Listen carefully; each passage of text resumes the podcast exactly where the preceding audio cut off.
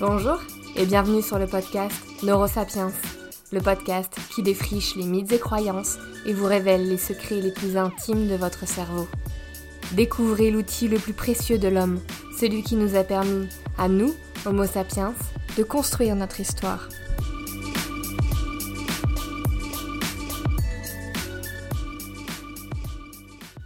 Bonjour et bienvenue dans ce nouvel épisode de Neurosapiens.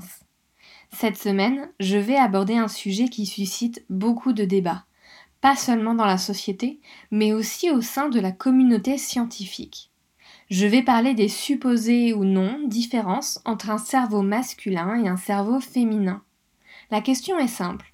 Existe-t-il des différences? Et si oui, ces différences sont-elles issues de la génétique ou des expériences de vie? Malheureusement, pour ceux qui ont besoin d'avoir une réponse franche et nette telle que oui ou non, vous ne trouverez pas cette réponse ici. Ni autre part d'ailleurs, car la réponse tranchée et validée scientifiquement, eh bien, nous ne l'avons pas. Les chercheurs sont toujours partagés sur le sujet, mais cela ne nous empêche pas d'avoir de jolies découvertes et petites avancées sur le sujet. Par peur d'exploitation idéologique discriminante, certains peuvent prendre position en disant qu'il n'y a pas de différence entre les cerveaux hommes et femmes. Cependant, si ces différences existent, si elles sont réelles, malheureusement, ce ne serait pas rendre service que de les taire. Et je pense notamment à la prévalence d'une maladie selon les sexes, par exemple. Taire les différences cérébrales hommes-femmes, ce serait nier que les femmes sont deux à trois fois plus susceptibles d'être touchées par la sclérose en plaques que les hommes et empêcherait alors toute étude sensée concernant le traitement. Quant aux différences non pathologiques, mais impactant la vie quotidienne, je trouve qu'il est toujours plus intéressant de regarder comment ces différences apparaissent et s'expriment et pourquoi. Est-ce l'environnement qui a généré ces différences ou est-ce que ça a toujours été là? Bref, voilà, c'est un peu le prisme que j'aimerais qu'on prenne en écoutant ce podcast, car c'est en tout cas celui que j'ai en vous parlant. Dans cet épisode, je vous propose qu'on parte à chaque fois d'une idée reçue et qu'on la confronte aux recherches actuelles sur le sujet. Lorsqu'on remarque que des différences cérébrales existent entre les sexes, sont-elles innées ou sont-elles façonnées par l'environnement?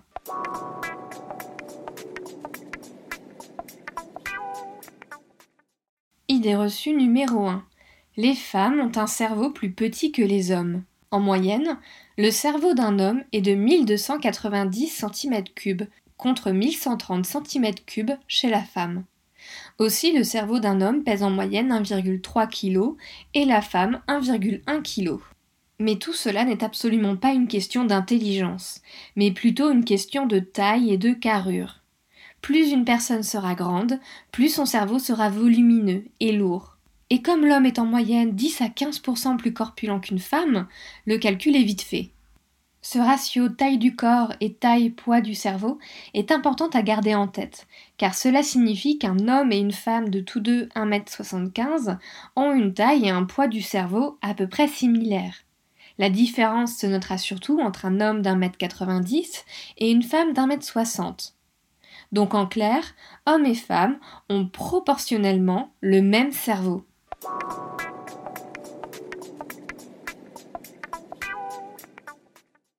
Idée reçue numéro 2.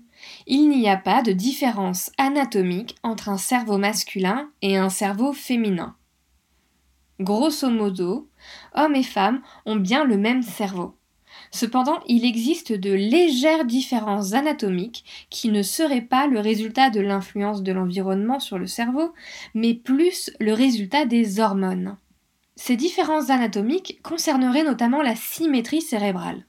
Nous avons nos deux hémisphères, le droit et le gauche, qui sont reliés et qui communiquent entre eux par ce qu'on appelle le corps calleux. Eh bien, cette connexion entre les deux hémisphères serait beaucoup plus forte chez la femme, les deux hémisphères communiquant alors beaucoup plus. Chez l'homme, on observe moins de connexion entre deux hémisphères, mais plus de connexion au sein d'un seul et même hémisphère. Donc potentiellement, le cerveau féminin est beaucoup plus symétrique que celui de l'homme. Les neurobiologistes montrent aujourd'hui que les différences de symétrie cérébrale liées au sexe résultent en partie de l'influence des hormones sexuelles sur le cerveau lorsqu'il se développe.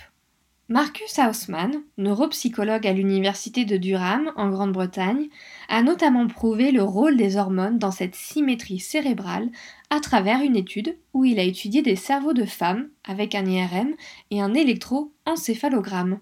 Dans son étude, Haussmann a montré que l'hormone de la progestérone est particulièrement influente. Pendant les règles, la progestérone est au plus bas et les femmes traitent surtout l'information avec leur hémisphère gauche. Ce fonctionnement cérébral est typiquement masculin puisque les hommes ont surtout des connexions au sein d'un seul et même hémisphère.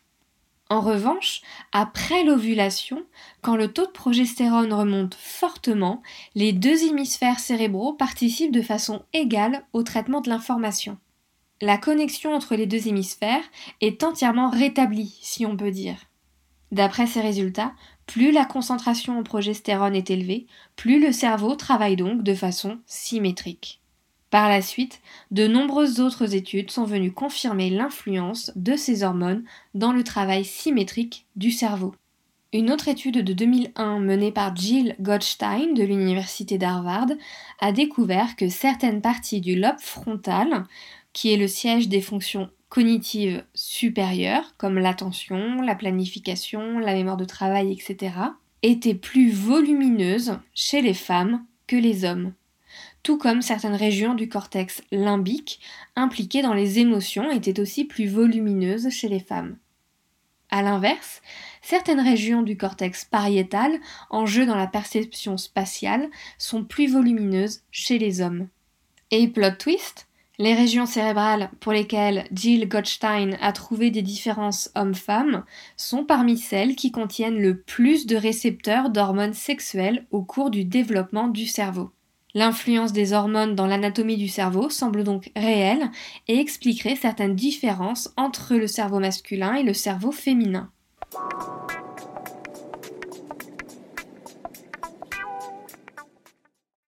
Idée reçue numéro 3. L'instinct maternel, comme son nom l'indique, n'existe que chez la mère. Eh bien, c'est faux. Catherine Dulac, neurobiologiste, a mis en évidence l'existence d'un circuit de la parentalité similaire à l'homme et à la femme. Cette étude porte sur des souris, mais rappelez-vous l'épisode d'introduction. La souris possède un génome à 90% similaire au nôtre, ce qui en font de très bons modèles. Ce qui se passe dans le cerveau d'une souris lors d'une expérience a de très grandes chances de se voir reproduit dans le cerveau humain. Ce circuit de la parentalité fonctionnerait donc comme un interrupteur de parentalité. Ce sont les hormones qui vont venir activer cet interrupteur et envoyer le message Prends soin de tes enfants. D'autant plus que le taux de testostérone des pères diminue d'environ un tiers au cours des premières semaines qui suivent la naissance de l'enfant, ce qui pourrait rendre les pères moins agressifs et plus prêts à s'occuper de leurs enfants. Cette étude montre qu'hommes et femmes peuvent être de bons ou mauvais parents, selon si cet interrupteur est on ou off. Il n'y a pas de capacité supplémentaire à la naissance, chez l'homme ou chez la femme.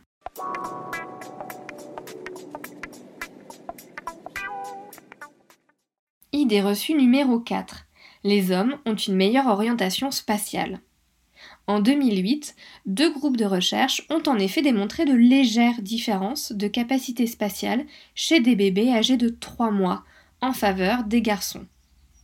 Selon eux, cette capacité serait initialement influencée par la testostérone prénatale, mais pour le moment ce n'est qu'une hypothèse mais l'ampleur de cette différence, qui au début est très faible, devient de plus en plus importante en grandissant. Deux études de la neurobiologiste Karine Cussian à l'université de Zurich viennent confirmer cela. Une première étude a montré que les garçons et les filles de moins de 10 ans ont des activités neuronales similaires lorsqu'ils réalisent une tâche mentale de rotation d'objets dans l'espace. En revanche, lorsqu'on fait passer la même tâche chez des hommes et femmes adultes, on remarque des différences d'activation cérébrale. Il semblerait donc que le cerveau des garçons et celui des filles traitent les informations spatiales de façon de plus en plus différente à mesure que les enfants grandissent. Ces capacités sont notamment influencées par les activités que pratique l'enfant, Les activités favorisant ces capacités spatiales sont notamment les jeux vidéo, les jeux de construction, de conduite, de tir, etc. Vous voyez où je veux en venir. La séparation sexiste des jeux pour enfants entraîne une différence parfois flagrante dans le développement des capacités mentales. L'environnement et l'éducation sont donc les principales raisons des différences possibles entre hommes et femmes concernant l'orientation spatiale.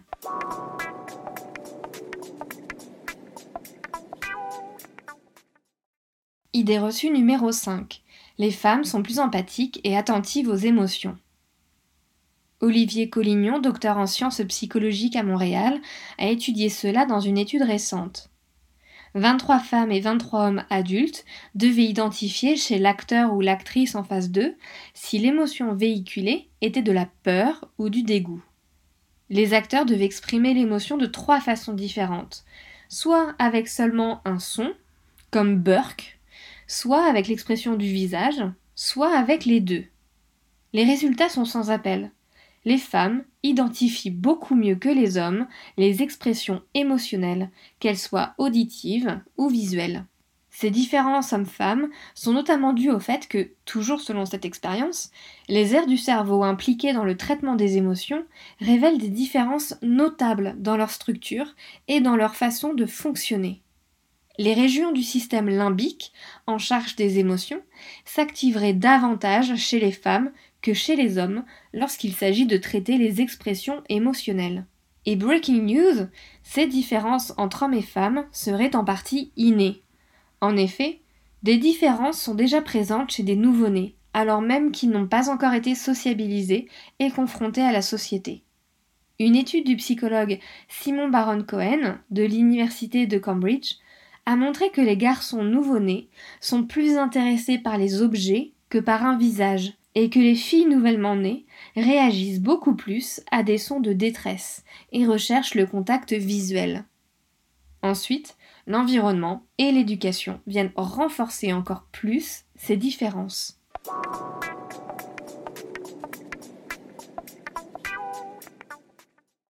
Idée reçue numéro 6. Les femmes ont plus d'appétence pour la lecture et les langues. Alors c'est faux, c'est archi faux, et Iris Sommer de l'Université d'Utrecht aux Pays-Bas nous l'a prouvé en 2008. La chercheuse a combiné une vingtaine d'IRM d'hommes et de femmes et rien ne prouve une différence de latéralisation des aires du langage. Depuis, d'autres études à grande échelle ont confirmé le fait que le sexe expliquerait au max 3% des différences de capacité verbale chez des enfants. Les femmes ne sont pas mieux câblées pour la lecture. La seule variable expliquant cette différence est l'environnement. L'environnement et l'exposition au langage expliqueraient plus de 50% des différences hommes-femmes.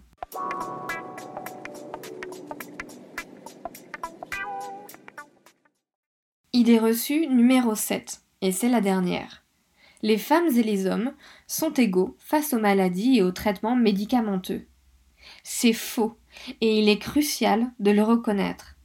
Pendant longtemps, on a admis à tort qu'un médicament efficace pour un homme le serait pour une femme, et inversement. Aujourd'hui, de nombreuses études ont montré des différences, et les prendre en compte devrait permettre d'améliorer la prise en charge de certaines maladies, et notamment les maladies mentales, sur lesquelles je vais faire un focus. Les médecins savent depuis longtemps que les hommes et les femmes ne réagissent pas de la même façon face aux maladies mentales. Ils n'ont pas les mêmes symptômes, les caractéristiques de la maladie ne sont pas les mêmes, et ils ne réagissent pas de la même façon aux médicaments, et notamment en ce qui concerne la dépression. Chez les femmes, l'émotion principale est la tristesse, tandis que pour les hommes, c'est plutôt la colère ou l'irritabilité, s'y ajoutent des comportements imprudents. À partir de là, les traitements ne devraient pas être les mêmes. Les caractéristiques d'une dépression masculine ne ressemblent pas à celles qu'on décrit partout on pense que c'est autre chose. Alors les hommes déprimés se font moins aider et présentent quatre fois plus de risques de se suicider. Aussi, les femmes sont plus sujettes à certaines maladies, et notamment à cette fameuse dépression. Et le coupable serait, je vous le donne en mille, les hormones. Dans une étude publiée en 2008, Tracy Bale, de l'Université de Pennsylvanie, met en avant le rôle de la testostérone comme protection contre la dépression. En revanche, les pics d'œstrogène rendraient vulnérables à la dépression, car l'œstrogène stimule la production de cortisol, l'hormone du stress, et vient interférer avec les stocks de sérotonine, l'hormone qui régule les humeurs. Hausse du stress et baisse de la sérotonine égale fatigue excessive, anxiété et plein d'autres symptômes typiquement féminins de la dépression. Notre épisode se termine ici. Il existe des dizaines et des dizaines d'idées reçues concernant les différences hommes-femmes. Malheureusement, je ne peux pas toutes les aborder aujourd'hui. Mais sachez que pour la plupart, il existe de base des différences cérébrales. Certes, ces différences cérébrales de base sont souvent expliquées par les différences hormonales. Le cerveau humain fonctionne toujours avec les mêmes hormones, mais hommes et femmes en produisent en quantité différente, et ce n'est pas sans conséquence. Mais ces différences liées aux hormones sont généralement trop faibles pour expliquer le tel écart de comportement qu'on observe aujourd'hui dans la société entre les hommes et les femmes. Ces écarts qui se creusent sont donc le fruit de l'éducation, de l'environnement et des dynamiques sociétales. Je vous remercie de votre écoute et espère que vous avez apprécié cet épisode. Si vous aimez ce podcast, vous pouvez nous le dire en commentaire, vous abonner ou nous noter sur iTunes et Apple Podcast. J'ai hâte de vous retrouver pour un prochain épisode. À dans deux semaines!